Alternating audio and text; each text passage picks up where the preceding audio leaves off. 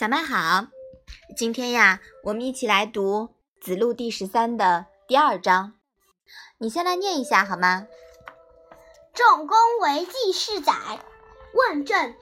子曰：“先有司，撤小过，举贤才。”曰：“焉知贤才而举之？”曰：“举而所知，而所不知，人其舍诸？”妈妈。有司是什么意思呀？有司呀，是古代负责具体事务的官吏，是一种官吏的名字。那这章的意思，你能不能来说说说看？仲弓做了季氏的家臣，问怎样管理政事。孔子说：“先责成手下负责具体事务的官吏，让他们各负其责，赦免他们的小过错。”选拔贤才来任职，仲弓又问：“怎样知道是贤才而把他们选拔出来呢？”孔子说：“选拔你所知道的，至于你不知道的贤才，别人难道还会埋没他吗？”嗯，好的。冉求啊，就是那个仲弓，对吧？嗯。那冉求呢，当了季氏家宰。就相当于我们现在啊，一个大公司的总经理，管理一个大公司是不是不容易的呀？嗯。那么他就问孔子啦，怎么来管理政事？孔子告诉他呀，第一呢，要充分调动团队的力量，各司其职，千万别自个儿一把抓，累死不偿命的。第二呢，就是不能太苛求下属。要允许下属犯小错误，奖惩分明，有过即改就是了。不然啊，谁都不敢做事了，是不是啊？嗯。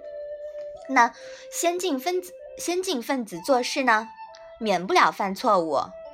现代社会啊，所谓的研发工作，就是不动不断的主动试错的过程。也许试错千遍万遍。才能试出一个新东西来，这其中的损耗呀，其实是很惊人的。研发经费就是这样耗掉的。但是我们如果不做的话呀，永远都出不来新东西，社会就很难进步。第三呢，对于有魄力、勇担当的先进分子，要及时的提拔重用。那么冉求接着又问啦。怎样才能发现先进分子，是吧？嗯，就是焉知贤才而举之。孔子说：“这就看你自己的啦。所谓宰相肚里能撑船，你有多大的格局，就能容下多大的才，成多大的事。总之是金子总会发光，你不用，别人自然会用的。”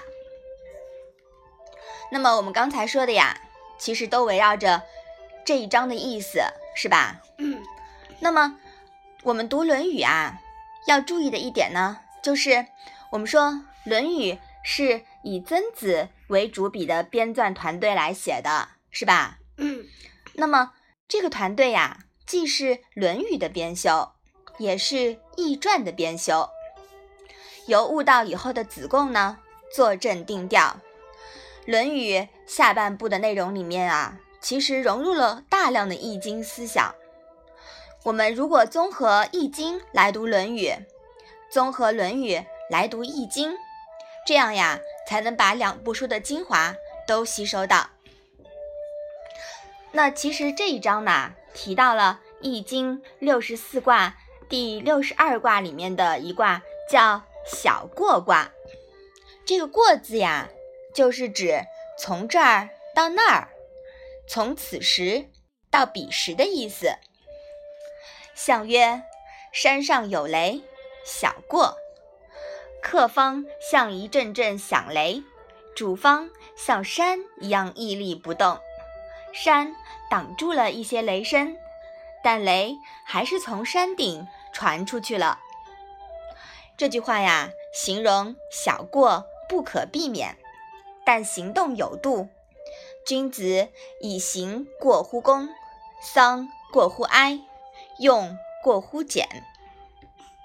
通过这一卦的卦象内容呀，其实我们又可以进一步来理解我们的中庸之道了。你还记得我们的那个中庸示意图吗？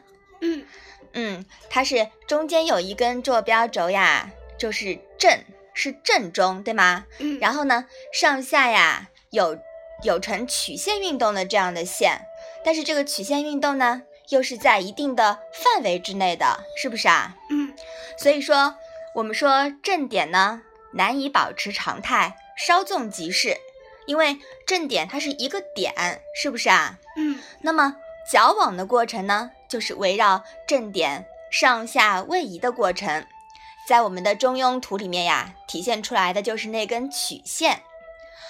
矫枉过正不可避免，此过正而不逾越中的虚线范围的过程呀，就是小过了。你你有没有一点感觉啦？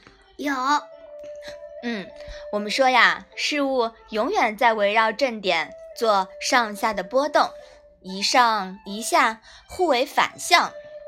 道德经曰：“反反者道之动。”正是因为有了偏其反而的循环矫正，才产生了道。道永远在运动，静止则意味着灭亡。好，那我们今天啊，就先讲到这里吧。嗯，你把这一章再来读一下。仲弓为季氏载，问政。